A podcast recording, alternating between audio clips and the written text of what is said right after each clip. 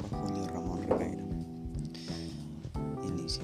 Apenas su mamá cerró la puerta, Perico saltó del colchón y escuchó, con el oído pegado a la madera, los pasos que se iban alejando por el largo corredor.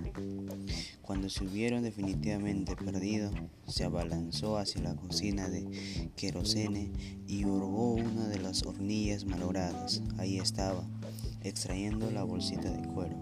Contó una por una las monedas, había aprendido a contar jugando a las bolitas y constató, asombrado, que había 40 soles. Se echó 20 al bolsillo y guardó el resto en su lugar. No en vano por la noche había simulado dormir para espiar a su mamá. Ahora tenía lo suficiente para realizar su hermoso proyecto.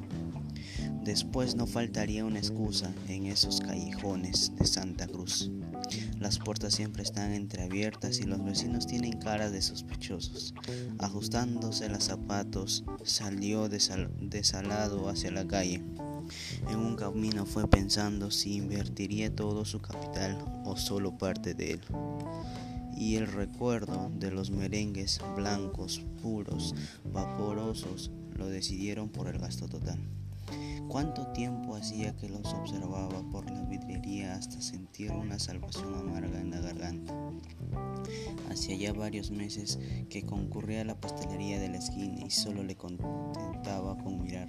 El dependiente ya lo conocía y siempre que lo veía entrar lo consentía un momento para darle luego un coscorrón y decirle, quita de acá, muchacho, que molestas a los clientes los clientes que eran hombres gordos con tirantes o mujeres viejas con bolsas los aplastaban, lo pisaban y desmantelaban bulliciosamente la tienda. Él recordaba, sin embargo, algunas escenas amables. Un señor, al, al percatarse un día de la ansiedad de su mirada, le preguntó su nombre, su edad, si estaba en el colegio, si tenía papá y por último le obsequió una rosquilla. Él hubiera preferido un merengue, pero intuía que en los favores estaba prohibido elegir.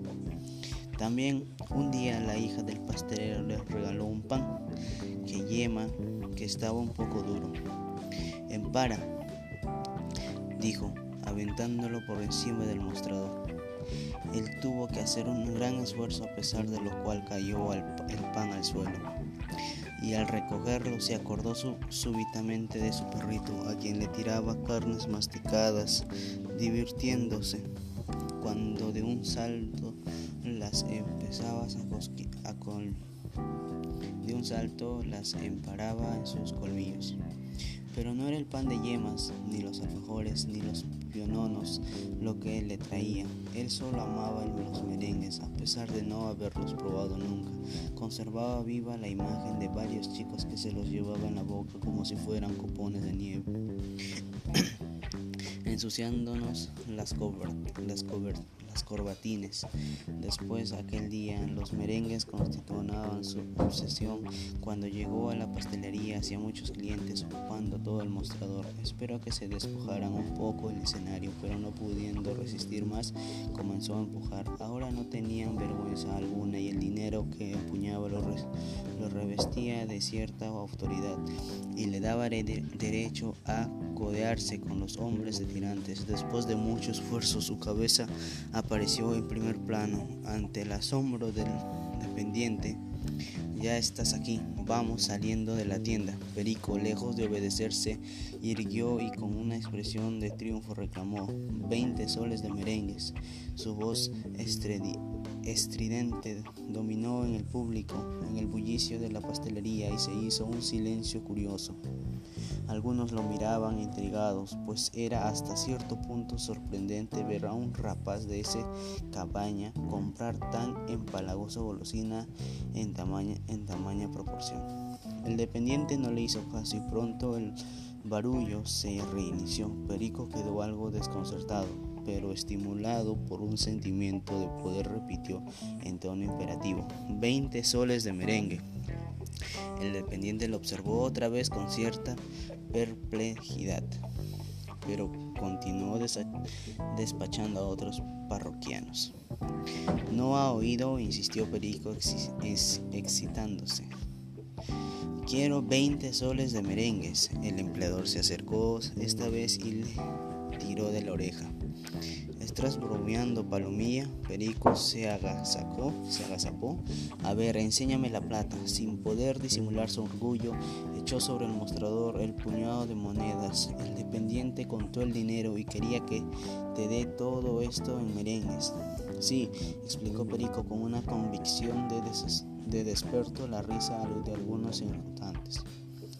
Buen, empachó Buen empacho te vas a dar, comentó alguien. Perico se volvió.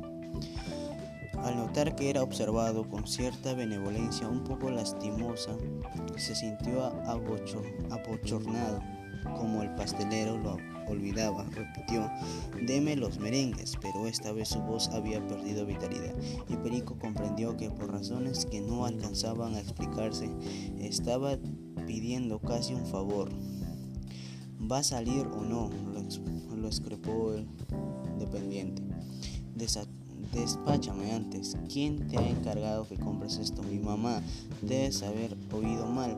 20 soles. Anda a preguntarle de nuevo o que te lo escriba en un papelito. Perico quedó un momento pensativo. Extendió la mano hacia el dinero y lo fue retirando lentamente.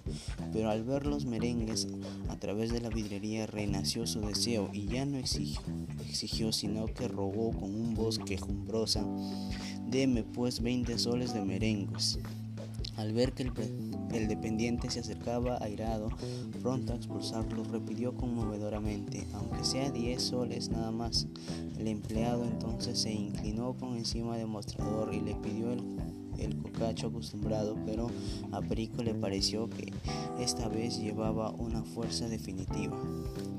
De acá, estás loco, anda a hacer bromas a otro lugar. Perico salió furioso de la pastelería con el dinero apretando entre los dedos y los ojos húmedos.